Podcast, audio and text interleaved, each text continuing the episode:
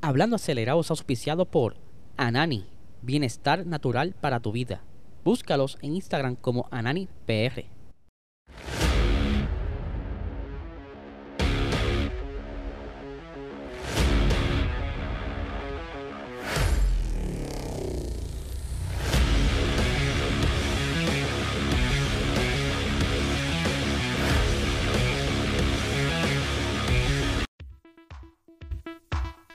Que Ferrari privilegio. Hasta Hamilton correría para Para Ferrari. Ferrari. Sí.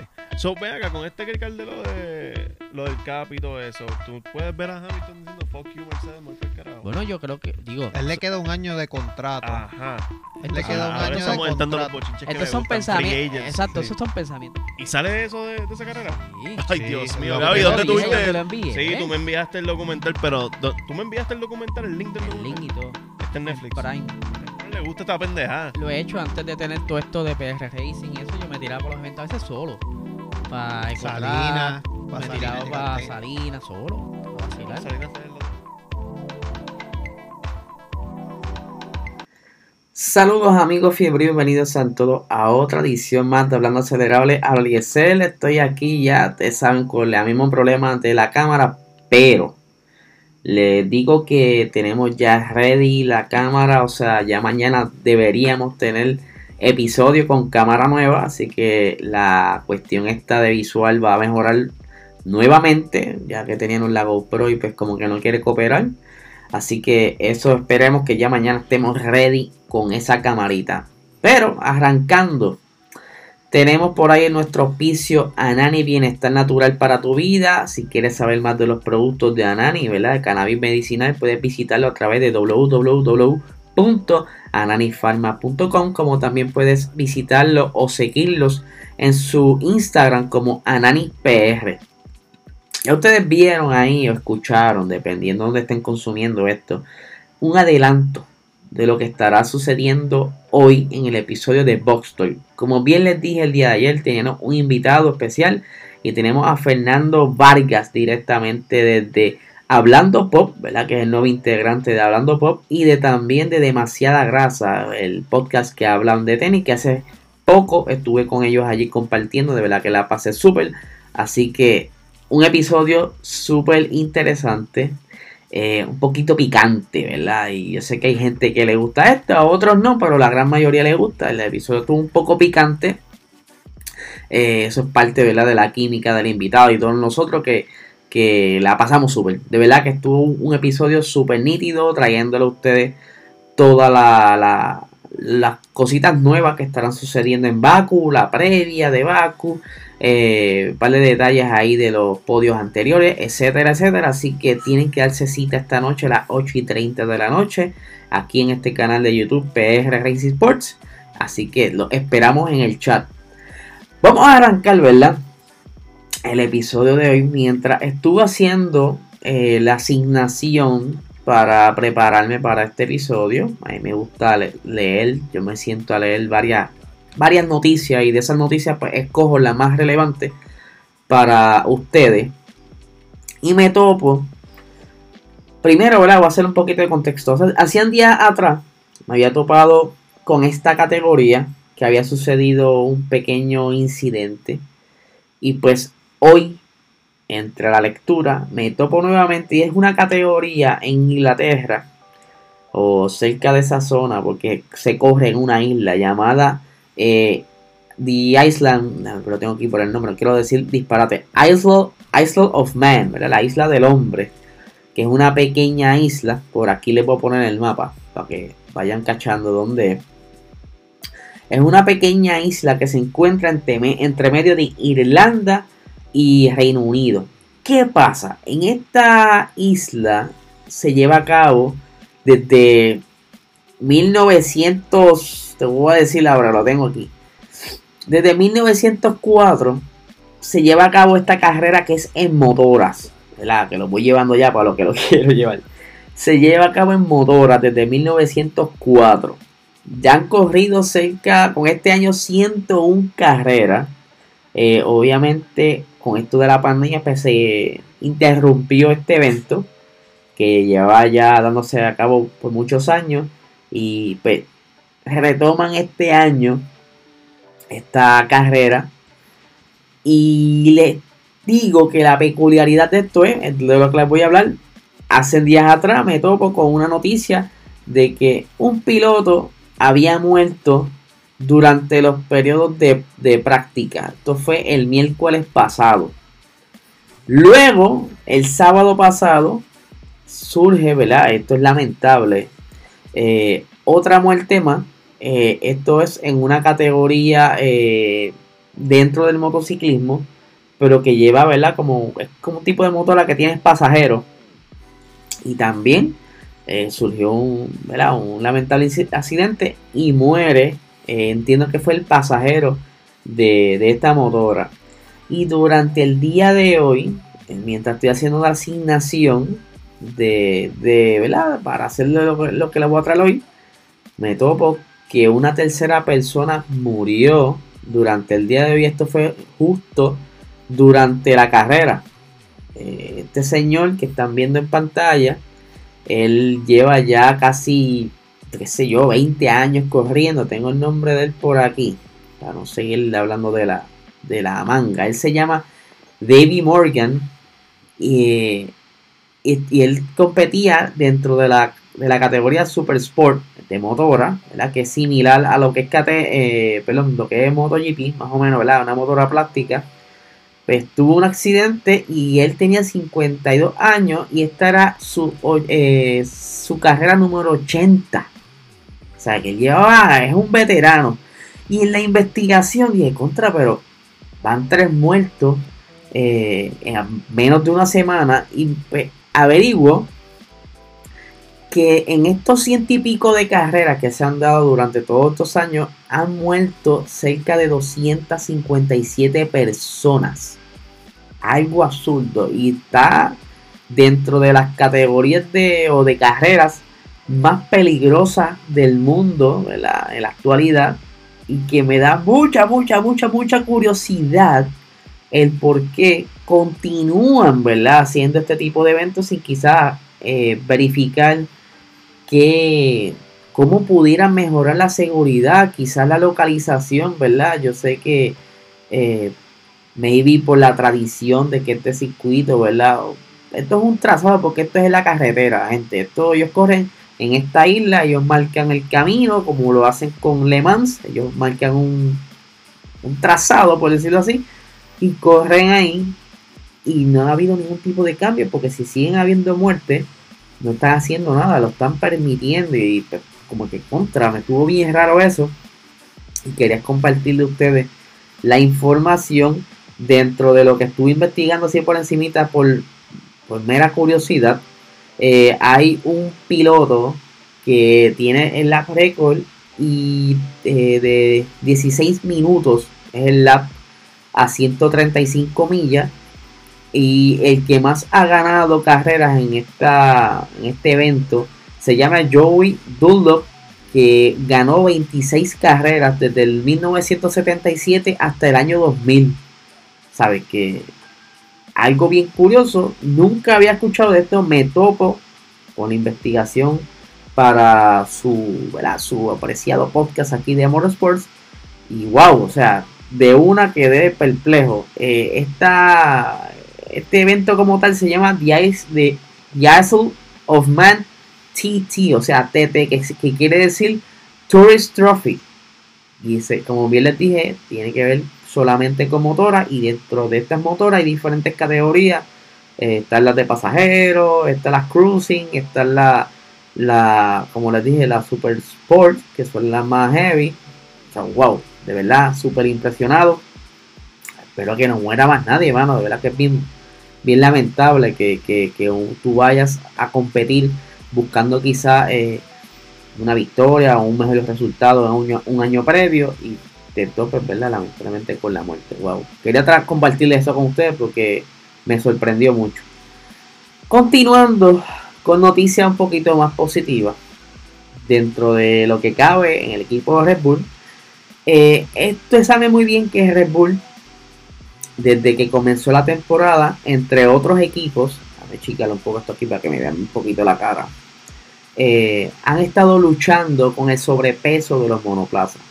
Inicialmente eh, habían estipulado a la FIA un peso mínimo de 795 kilogramos, pero como casi nadie logró tocar eso, pues lo subieron 3 kilos a 798 kilos, que son cerca de 1400 y pico libras.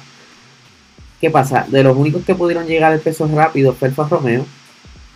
Luego pues, se rumora que ya Ferrari está cerca ya de ese peso. Más adelante vamos a verle unas expresiones que hizo Helmut Marco en cuanto a esto. Pero Red Bull eh, poco a poco ha ido buscando la manera de construir ciertas piezas de una manera distinta y economizar peso. Un pana mío, Pipo, saludos a Pipo, que, le encanta la Fórmula 1. Eh, estuvimos hablando y dijo, mira hermano, pero ¿por qué no ponemos a dieta a los pilotos y nos economizamos ahí tanto revolú, dinero? Pero pues, ¿sabes? Yo creo que está un poco difícil decirle a un piloto, mira, bájate 20 kilos, ¿sabes? estaría, ya de por sí ellos están en una dieta estricta, ejercicio, eh, rutinas para mantener el cuello. Sabe que es un poco difícil. Yo sé que quizás en, por ejemplo, para coger el caballo, pues el jockey tiene que pesar y tener una estatura, eh, maybe, eh, como este, sugerida, ¿verdad? Para mejor desempeño, pero no sé qué pudieran hacer con los pilotos de Fórmula 1, pero ¿verdad? lo que el hacha va y viene, han estado los equipos buscando, y especialmente Red Bull, cómo bajar el peso construyendo piezas de manera distinta o con, mandándolas a hacer. Eh, por esto obviamente cuesta, porque tienes que meter dinero en materiales eh, que tienen que ser sólidos, ¿verdad? Que, no sea que, que pongas algo de, vidrio, por decirlo un disparate aquí y que no te funcione, que tengas problemas durante la carrera porque es, tan liviana que se vuelva frágil y te cause dolores de cabeza en medio de una carrera. Así que ellos tienen que invertir eh, en unos buenos ingenieros, en un buen fabricante que pueda hacer esto de manera eh, a un buen precio y que puedan llegar a la meta y bajar el peso y la gente dirá, wow, pero los nuevos que están en esto, metiéndose de lo que son el mundo de las carreras y los circuitos, que porque quieren bajar el peso, so, es, qué sé yo, que estén 5 kilos por encima, un carro que va a 200 millas, que, que mucho, ¿verdad? ¿Cuál es el significado de todo esto? ¿Qué, ¿Cuál es el resultado? Pues sí, este, cada, por un kilo, pues se puede dar una buena ventaja vuelta a vuelta en tiempo, ¿verdad? Por vuelta. Y Helmut Marco está diciendo que si logran bajar los próximos 5 kilos, que es lo que le falta para alcanzar ese límite, o estar por lo menos en el borderline de lo que pide la FIA, pudieran estar eh, encontrando varias décimas por vuelta. Eso eh, pudiera ser una amenaza para el equipo Ferrari que este año comenzó súper agresivo, con una buena, un buen ritmo, un buen carro que no han tenido que modificarle casi nada. O sea, ellos, de una ya tenían un buen carro ganando esa primera carrera. Obviamente los demás equipos pues em, empiezan a, aprender de, este nueva, de esta nueva normativa y van encontrándole esas áreas de oportunidad en los monoplazas. Pero Ferrari no ha trabajado tanto porque, eh, o por lo que hemos leído, lo que hemos tenido accesible, ¿verdad? Información accesible, no se han matado tanto en, modificar, si han traído unos nuevos pisos, unos suelos eh, para hacer ciertas pruebas para minimizar el porpoising, pero Red Bull sí ha estado arduamente buscando la manera de mejorar ese carro, bajar el peso, eh, problemas con las bombas de gasolina, eh, han tenido problemas con el DRS y quizás encontrar una manera de reducir 5 kilos pudiera ser quizás en definitivo la decisión de que pudieran estar ganando o estar por lo menos fácil en la guerra para defender ese campeonato de Max como quizás para por fin tener de nuevo el campeonato de pilotos porque ya muchos años sin tenerlo eh, estos años los ha ganado Mercedes y que pues eso los pone como que quizás ahí un poquito como que nervioso a Ferrari aunque Ferrari ya está trabajando en unos paquetes bastante importantes que deben estar llegando para Silverstone, muchos de las escuderías quizás traigan también un paquete para Silverstone, ya que Silverstone es como que un punto eh, bien importante de la temporada, que es casi como quien dice la mitad de la temporada, que el año pasado, eh, se acuerdan de que Mercedes no daba, ¿verdad? no tenía mucha suerte con el, la configuración que tenían los monoplazas, tanto de Lewis Hamilton como de Valtteri Bota, y pues ellos estuvieron varias carreras estudiando el carro para entonces dar con un buen package aerodinámico que de ahí en adelante Hamilton estaba codo a codo con Max. Que aquí pudiera ser que escuderías den un paso adelante como escuderías se queden atrás. Pero ¿verdad? vamos primero paso por paso. Vamos a ver lo que sugiere Helmut Marco, que estuvo hablando recientemente en una entrevista acerca del peso, ¿verdad? Vamos a verlo por aquí. Dice, creo que Ferrari ya está en el límite de peso, mientras que Mercedes debería estar más o menos en nuestra situación, o sea que también están un poquito sobrepeso. Y dice por aquí, y hablando de Mercedes, hemos visto que de vez en cuando es capaz de dar vueltas increíblemente rápidas, tanto en, entrenamientos como en carrera. Y además lo hace con ambos pilotos. Muy importante esto. Pero también dice aquí Gemma Marco, todavía no pueden hacerlo de manera constante. Por lo que es difícil entender de dónde proviene ese rendimiento. Y al hablar con personas bien informadas, vamos aquí diciendo Gemma Marco, que está hablando con sus panas allá, dice lo siguiente. Surgió que probablemente ni siquiera lo saben dentro del equipo. O sea, él está aquí diciendo que Mercedes, y en un momento dado sí, lo aceptó Toto Wolff, eh, y parte de esos ingenieros que no entendían el problema del porpoising agresivo que tenía el carro y de la manera en que se comporta circuito a circuito, porque en cada circuito se han topado como que el carro, como que wow, ¿qué pasó aquí? La, la vez pasada hicimos unas pruebas y, funcionó un poquito y aquí como que dimos dos pasos para atrás. Es normal, gente, es normal. Y más cuando ustedes tienen quizás eh, un equipo que viene de una gran batalla al final de la temporada y se encuentra, ¿verdad? De golpe con que tienes que desarrollar un carro a última hora. De igual manera le pasó a Red Bull porque estuvieron codo a codo y estuvieron batallando hasta el final de la temporada pasada y que apostaron como les he dicho anteriormente, por ese diseño eh, agresivo, pero que ya casi casi pues, está encontrando, han estado utilizando sensores eh, de altura y de diferentes eh, lecturas para ir viendo cómo se comporta y tener toda la data necesaria, que lo más probable más adelante traigan un paquete que quizás decida si continúan eh, metiéndole dinero a este monoplaza o deciden abandonar el proyecto y se enfocan en el del año 2023. Vamos a ver qué pasa. Está bien interesante cómo ellos poco a poco están exprimiendo esas ideas para bajar peso.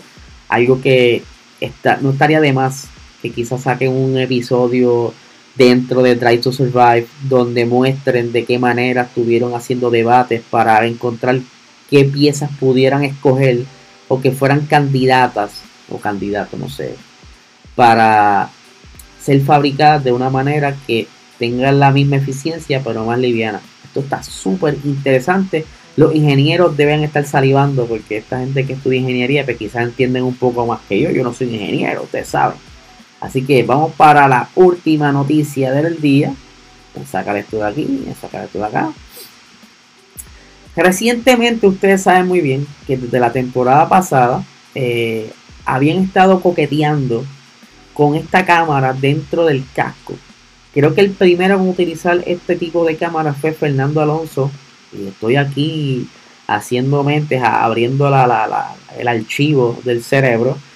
Si no me equivoco, lo estuvo utilizando las prácticas libres del Gran Premio de Spa el año pasado y todo el mundo quedó fascinado con esta toma dentro del casco eh, que pudieras ver quizá la perspectiva casi casi porque en la, cámara por ser eh, justo no está justo justo eh, en la parte donde va la nariz está por la sien del, del piloto y se pierde un poquito de perspectiva, aunque sí nos da una, una idea de cómo ellos se la pasan dentro del monoplaza, tocando los botones para hacer ajuste entre curva y curva, entre recta, como ellos eh, constantemente ven por los retrovisores, tanto en práctica como en carrera. Y esto ha estado como que poco a poco, ¿verdad? Desarrollándose. Y luego más adelante lo vimos con Esteban Ocon. Y ahora este año lo hemos visto en otros, otros eh, pilotos, tanto George Russell, lo hemos visto en Charles Leclerc. Pues les cuento que este tipo de cámara, y lo voy a agrandar lo más que puedo aquí, ¿verdad? Para los que están en YouTube. Ustedes ven eh, ese puntito negro que está justo al lado de, de George Russell ahí, ¿verdad? Cerca de la ceja, oveja, siempre me confundo. La cuestión es que ese puntito mide 8 milímetros, que eso es casi un poquito más allá de un cuarto de pulgada, más o menos por ahí. Eh, esa- ese puntito que ustedes están viendo ahí, esa es la cámara. Y dependiendo del piloto, pues lo ponen al lado derecho, otros al lado izquierdo. Esto le ha gustado tanto, tanto a la FIA como a los espectadores, que ya para el año que viene va a ser algo regulatorio dentro de la Fórmula 1. Actualmente, quienes están utilizando este tipo de cámaras son los cascos fabricados por Bell. Hay cuatro marcas de cascos actualmente. Uno es eh, Stylo, el otro es Arai. Eso suena bien cómico, o sea, Arai. Este, y Bell. Que actualmente la marca Bell es la gran mayoría de los pilotos de la escudería, de la, de la parrilla. Entre ellos está, ¿verdad? Dentro de los cascos Bell está Alex Albon, Fernando Alonso, Pierre Gasly, Juan Show, Lewis Hamilton, Nicolás Latifi, Charles Leclerc, Kevin Magnussen, Lando Norris, Esteban Ocon, George Russell y Carlos Sainz. Eh, por otra parte, los cover, eso lo utilizan Checo Pérez, Mick Schumacher, Max Verstappen. La marca Arai la utiliza Daniel Ricciardo, Yuki Tsunoda y Sebastian Vettel y Stylo, ¿verdad? Ahí se fueron como casi exclusivos. Solamente los utilizan Valtteri Bota y Lance Stroll. Obviamente, eh, la ventaja de esta cámara no es solamente que te da como un espectáculo al espectador, eh, no sé si vaya la redundancia, ¿verdad? Por yo sin case, eh, porque se lo disfruta mientras están viendo esa toma, que muchas veces no lo dejan mucho rato, ¿verdad? Tampoco es que vamos a mostrar todos los secretos del piloto, pero sí es una gran herramienta a la hora de que quizás tú vayas a hacer una investigación, maybe de un accidente y no solo las tomas que tienes ya dentro del carro, ya sea la de encima del piloto, la del lado, sabes, el carro tiene casi, qué sé yo, 10 cámaras, ponle más, no sé, hay muchas tomas dentro del carro. Y pues esta en específico quisiera, quizás pudiera ser la gran decisión de eh, si el piloto movió el guía a propósito para chocar o para defender o para bloquear, sabes que pudiera ser quizá una herramienta para tomar decisiones y esclarecer eh, investigaciones dentro de carrera, cualificación o lo que estén corriendo en ese momento que maybe o otra otra herramienta para fiscalizar más y hacer más fácil la toma de decisión a la hora de, de un problema en pista. Así que vamos a ver, yo me lo vería, ¿sabes? Porque esto es una, es una buena herramienta como le estoy diciendo y que al espectador le encanta. A mí me encanta cada vez que ponen esa toma. Y más cuando están en una batalla detrás de otro. Eso es fantástico. Así que no les quito más tiempo. y Creo que hoy me excedí un poquito en el tiempo. Así que gente, les recuerdo que esta noche tenemos el episodio de Box por nuestro canal de YouTube, PR Sports. Recuerda, por favor, suscribirte a este canal. Es darle la campanita, dale like. Eso es gratis. Eh, si estás escuchándonos a través del formato audio podcast desde tu aplicación favorita, dale cinco estrellitas, pon un review. Mira, mano, me gusta. Aquí está nítido, siempre están ahí hablando todos los días, no se callan. ¿Sabes? Todo eso nos ayuda, se lo he dicho muchas veces. Y se los agradezco en el alma a las personas que ya han dado su review. De verdad que eso me, me llena mucho. Así que nada, gente, eh, les deseo que tengan un excelente día.